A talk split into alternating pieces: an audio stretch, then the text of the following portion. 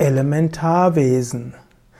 Elementarwesen ist die Bezeichnung für verschiedene Geister oder Astralwesen, Feinstoffwesen, die die verschiedenen Elemente steuern bzw. letztlich symbolhaft sind für die verschiedenen Elemente. Es gibt dort zum einen die Elementarwesen der Luft. Die Elementarwesen der Luft werden auch als Sylphen bezeichnet. Manchmal sagt man auch, dass die Feen und die Elfen Elementarwesen der Luft sind. Manchmal gelten nur die Sylphen als Elementarwesen der Luft.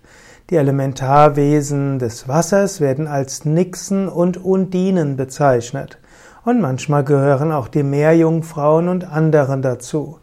Dann gibt es die Elementarwesen des Feuers, die werden als Salamander bezeichnet.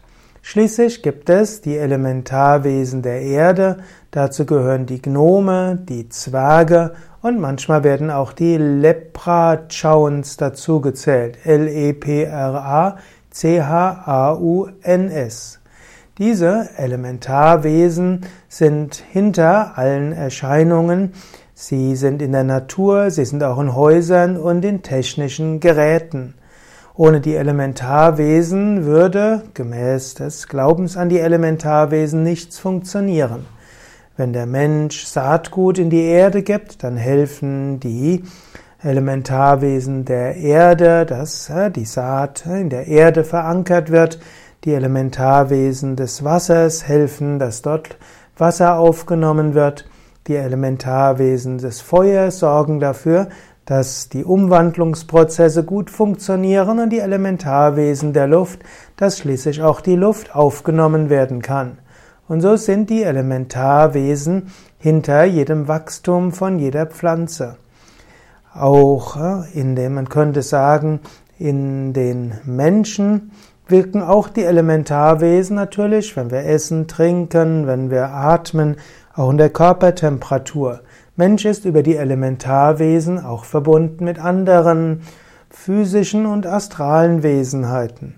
Und wir könnten auch sagen, die Elementarwesen wirken auch als die verschiedenen Fähigkeiten des Menschen.